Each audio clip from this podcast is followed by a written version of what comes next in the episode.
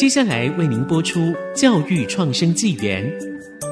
本节目由联华电子科技文教基金会赞助。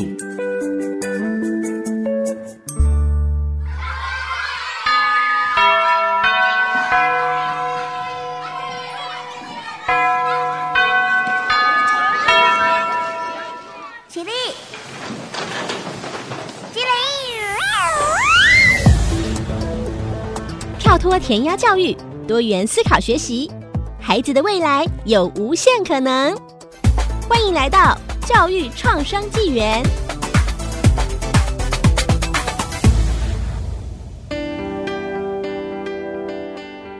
这里是 IC 之音主科广播电台 FM 九七点五，欢迎收听教育创生纪元，我是峰哥，我是阿明。那我们节目也会同步在 Apple、Google、Spotify 上架，那欢迎大家订阅跟分享。好，我们在录这一集的同时呢，其实也是台湾的这个 Me Too 的风潮，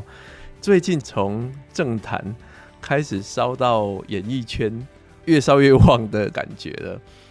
阿敏，对于台湾的这个 Me Too 风潮，你知道是怎么样产生的吗？其实大概就是有一直在注意到这个新闻啊，那只是慢慢就发现哇，每天一天爆一个这样子，这些东西坦白讲，很多过去都是隐藏在这个台面下的事情。然后透过这样的一个事件，然后大家就一起站出来，一个一个被延烧出来这样子。然后我们觉得好像每天在看一个那个连续剧的感觉，而且是真实的连续剧。你讲到连续剧，其实它就是从连续剧出来的。哦，最近台湾有一个影集叫做《人选之人》，在第二集那时候呢，就是有性骚扰的事件。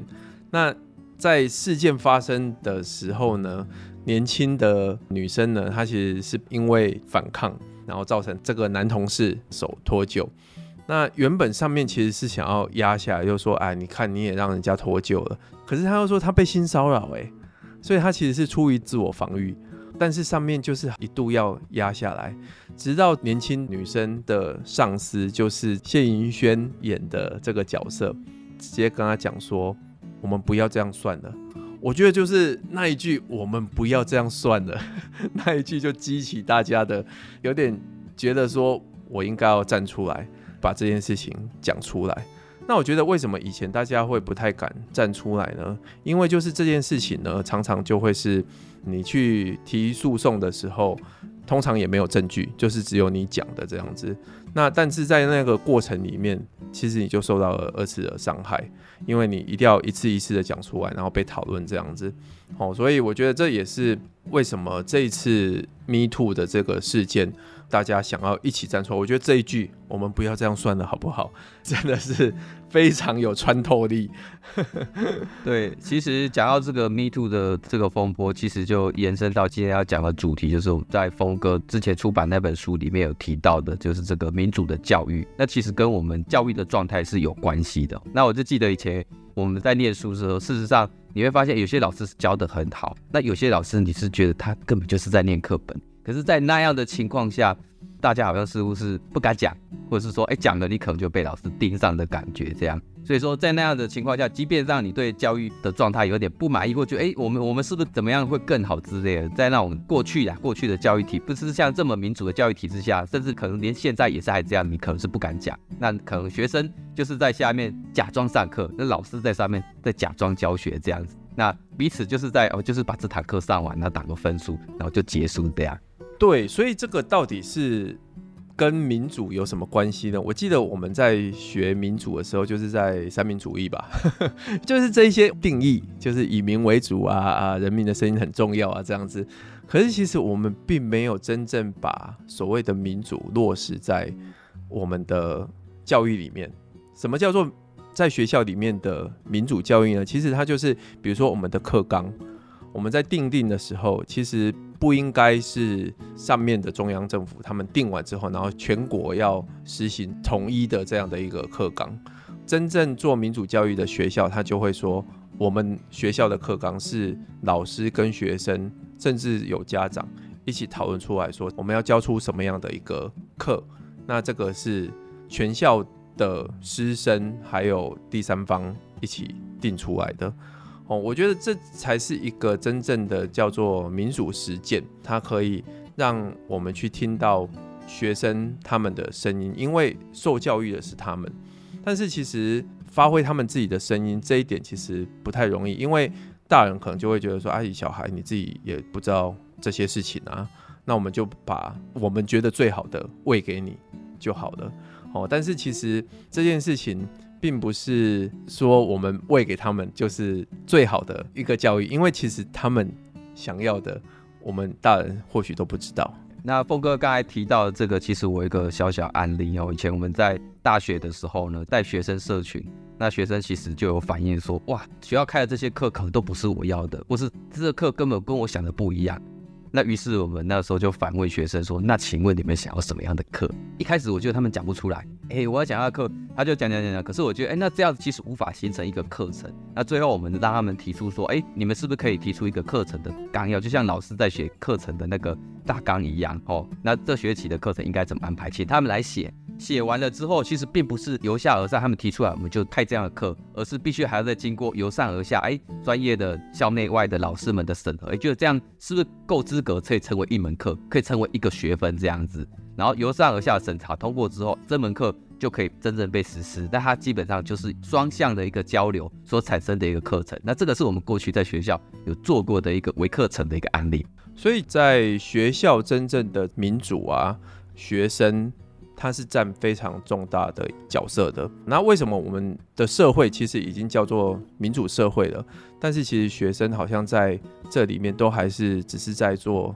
吸收的，就是在课堂，反正老师要喂给你什么，甚至老师可以决定说我要教你什么，然后学生也不能太多意见。这其实从历史上来看呢，就是。工业革命以来呢，其实学校教育就是为了要去满足这些工业革命所需要的识字还有技术这些员工，所以他们只要有基本的知识，练习完之后，他们考试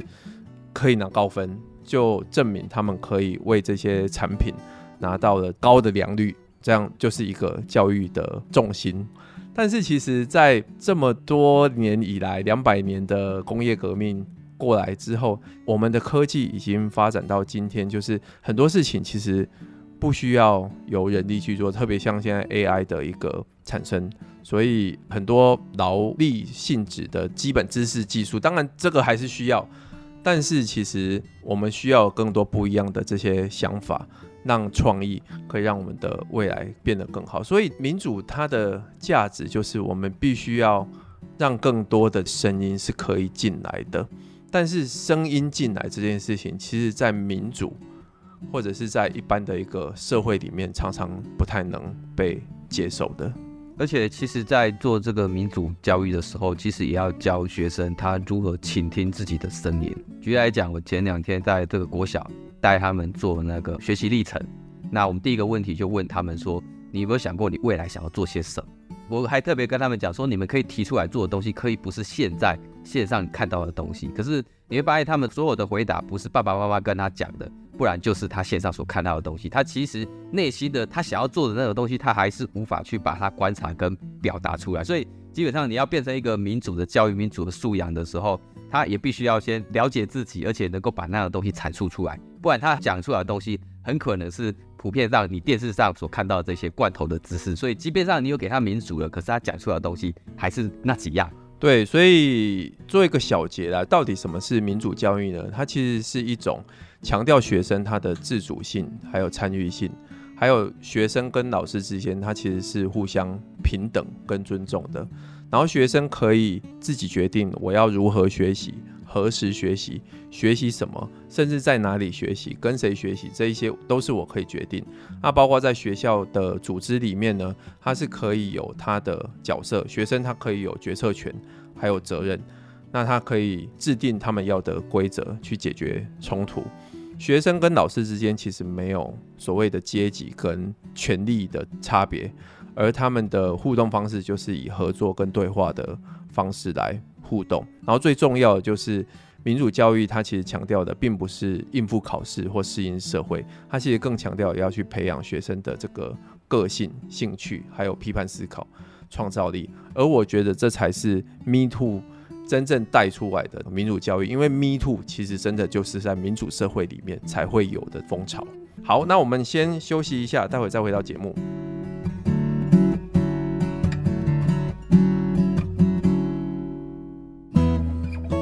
欢迎回到教育创生纪元。刚刚我们谈到 me too 这样的风潮它其实显示社会民主的思潮已经渐渐的被大家接受而 me too 这样的一个风潮呢，其实也是因为我们的社会真的是一个民主社会，你很难想象在专制的国家里面，这些其实是没办法被讨论的。因为其实你只要一讲出来的时候，你可能就会被打压。所以我觉得。民主的理念呢，它真的并不是只是一个口号，其实它必须要实践在我们的生活里面。我们教育其实是可以分成从最开始的，我们叫它做一点零好了。一点零的时候呢，其实老师是一个算是输出者，好，然后学生是一个接受器。诶，现在好像也还是 比较多是老师讲，学生听哈。这也是常常我在上课的时候，我的学生他就会跟我讲说，他其实喜欢我用讨论的方式。但是在过去，我们的教育其实就是为工业化做准备，为满足这些工厂的制造。哦，所以你会发现在教育一点零的时候呢，常常会是学生他就是一个安静聆听这样的一个角色而已。甚至我在国外参加国际研讨会的时候啊。我都还会看到，可能十年前是这样了，现在已经不是这样了。真的就是他们带他们的讲稿去，然后念完就等于报告完了。这个真的就是一个教育一点零里面延伸下来的教育的呈现方式。哎，对啊，其实一点零，我觉得我们大家应该都有经历过。那老师是输出，那学生是接收，那甚至老师出考题，然后学生就解题。那基本上一点零，你也不能够说它完全的错误，因为其实，在那个时候，可能战争刚结束，什么东西都还没有，社会需要一些发展的时候，它可能必须要有那样的一个教育，让大家可以起码对基本的，比如说识字或基本的东西可以了解。但随着时间的演变呢，一点零呢，如果放在我们现在三点零的社会还继续在用一点零的教育的话，那其实反而就会是一种蛮怪怪的一个状况。好，所以。我们其实应该要开始变成跟学生讨论，就进入到二点零。其实教育二点零呢，也是现在一零八课纲倡导的，就是要用一种创新教学的方式，让孩子去透过观察，还有探讨主题，把这一些议题变成是一个专题导向的学习，或者是探究式的学习。所以像。现在有很多的这种手作啊，比如说像 STEAM 啊，其实 STEAM 就是 S T E A M，Science、Technology 科技、Engineering 工程、Art、Math M 就是数学这样子。那这一些融合起来呢，其实就是让孩子透过动手做，解决生活上的议题。像现在做最多的应该就是像机器人啊，或者是 AI，或者是城市这一些。那其实。在人文方面的教育里面呢、我觉得二点零这些更重要，因为他必须要讨论。但是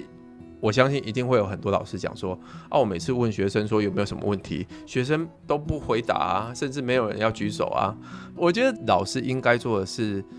透过引导的方式，比如说针对这一个内容，三个印象最深刻的地方。或者是最开始的就是我提到了什么人，我讲到了什么地方，这种最基本的这些开始去做引导发问，然后学生慢慢的引导出他们要去从最浅的，然后讨论到最深的，这才是教育二点零的引导讨论。那在我实际的经验里面，过去带跨领域学生的学生嘛，其实我发现一开始呢。请他们讲东西的时候，他们其实也是不太敢讲，很担心，诶，这样讲对不对？这样讲可不可以？所以还没有办法进入到合作的阶段，而是一开始必须先让他打破了心防。像峰哥提到，他在课程上会让学生常用讨论的模式，让他敢讲出来。那老师是指挥家，必须要告诉他说哪些是有创意的，哪些是可行的，那哪些执行到哪里会有怎样的一个问题。所以老师这个指挥家就把每一个小组、每一个 team 哦，你要演奏的曲目，你要做的专题大概是怎么样。应该如何的进行，就要把它给做好。那你会遇到什么样的困难，然后让他们一起来做。那我发现呢，到后来我的学生有学进去的状态是什么样的状态？就是到最后，其实已经不再是我去问他。像我学生告诉我，老师，我一直在想我做的那个懒懒的主题，我觉得然后应该可以怎么样？我看到了什么？从他讲了这句话的时候，我就知道说，哎、这样是成功的，因为已经不再是我再去问他说，哎、你做的那个主题做的怎么样，而是他时时刻刻都在想这个议题，而且告诉我，然后请我跟他建议说，哎、他这样子想对不对？这样做是不是可行的一个模式？所以说，他其实有一个不同的一个阶段，才能够达到刚才所讲的，老师是指挥家，跟学生是一个合作的关系。是我在带这样的一个讨论的时候呢，我发现学生给我最好的一个回馈就是。他会说：“我不再接收，好像只有老师单一的观点，而是我自己也有我的观点。然后我的观点是可以被带到课堂上里面做讨论的。这是一个很棒的民主教育。你想想看哦，如果老师是直接讲述，然后讲述完之后就问学生有没有问题，其实学生问的问题都还是在 follow 老师他的观点。但是如果我们从最开始，内容上面，学生他有什么样的想法？用引导的方式，比如说我们之前有讨论过哈佛零点计划，你看到什么？你想到什么？还有你有什么问题？这样的方式直接去问的时候，他自己的观点就可以呈现出来。那进入到教育三点零呢，我们要去探讨的这个议题呢，可能连老师都没办法掌握了。想想看，以前我们的教育都是老师很知道这一门知识学问。然后老师传授给学生。到教育二点零的时候呢，老师还是主轴，他知道这样的一个知识跟专业，但是他设计问题让学生去讨论，然后最后还是带到老师要的结论。但是在教育三点零的时候呢，其实老师就是一个协作者，我们去探讨一个连老师可能也不太知道的主题。那这个主题呢，是我们一起。去想方法探讨的。我觉得阿敏应该是最有经验的。你在带大学生做这些创新议题，或者是公共参与的这些议题的时候，应该是最需要用这些方式的吧？对，基本上我们之前在带的模式呢，我们也是摸索了很久，那是真的有走到教育三点零。那那时候我都常说，我的角色就像是一个唱片制作人的感觉。每一个学生或每一组学生，他们可能都会产出不一样的专辑。他可能是 rock 的风格，他可能是比较文艺的风格，他可能是属于古典的风格。而且，就像刚才峰哥所讲的，他所要做的议题，特别像我们现在高中一零八课纲自主学习，他们要做一个自己的专题的时候，可能某一个议题已经超出老师学习的范围。比如像我的学生跟我说，他要做植物染，其实我从来没有染过植物，我只是大概知道这一些东西。但是呢，就我的印象中，我知道高雄美浓有，我知道新竹有。那我们是一起来找资料，那我们一起去拜访那些社区，去了解那样的状况。所以透过这样子，老师跟学生的学习，当然因为老师他看资料会比较快，那也有一些人脉，所以在这个部分是可以帮助学生。虽然可以想到这个创意，可是如果没有老师这个制作人去帮他把这个东西给整合，甚至聚焦的话，其实那一张唱片他也不太容易做出来。所以其实老师也不用担心自己的角色不见，只是你的角色从一个二点零的指挥家到三点零，可就是一个制作人的角色，把每一个。小组每一个学生包装是属于他个人风格的一张唱片，然后最后再推到舞台上去。所以，其实，在教育三点里面呢，最需要的就是去设计一个这样的环境。好，我也其实很希望台湾的教育，或者是我常讲说，台湾的一个大学的教育，它其实不应该再是老师讲学生听。其实他应该要去设计有很多诱因，让学生说我很想要去学习的这一些动机。比如说，在一个车场里面摆了桌椅、白板、彩色笔，那你可以在车库里面直接去探讨这些在地的议题。另外还有，不要每堂课都每个礼拜两个小时，其实它应该是一个直接连贯的，比如说六周、十二周为一期，然后老师就针对这个在地的议题去设计一个长课程。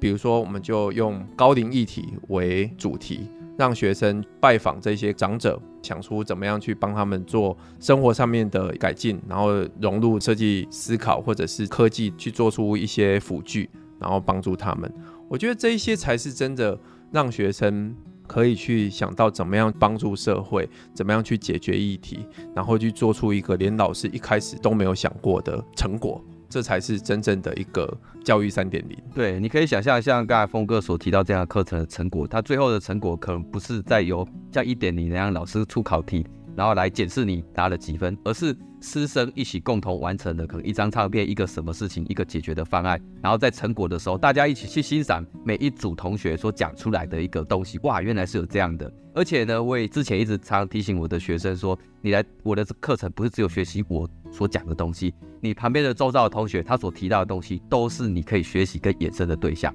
所以这整班的同学，包含老师，大家是一个互相学习的一个共同体的概念。好，我们也来做一下 summary 啦。民主的价值不是只有去了解它的定义，它应该要知道民主是如何被实践。那怎么样去实践呢？其实从教育里面课程上的设计，或者学生的学习，甚至学习的方式，这些都来做调整。比如说，我们刚刚说教育进步到三点零的时候，其实是去探索一个连老师都不太知道的学习成果。而这个学习成果呢，它最后可能需要用到的，就会是一个自学的方式。那这个自学的方式，最后所做出来的那一个成品，是可以去解决社会的议题，然后变成学生他真正去了解他自己学习的价值，甚至去探讨他人生意义。所以我觉得这一个问题真的是很值得我们教育界里面去深思。甚至每一个老师，甚至我们的政府，在制定这一些教育的法规的时候，都要试图的用更开放的方式，让我们的学生可以来参与教育制度上面的一个设定。好，那我们教育创生纪元到这边先告一段落喽。如果你对节目有任何的建议和指教，欢迎到 IC 之音网站留言。那教育创生纪元，我们就下次见喽，拜拜。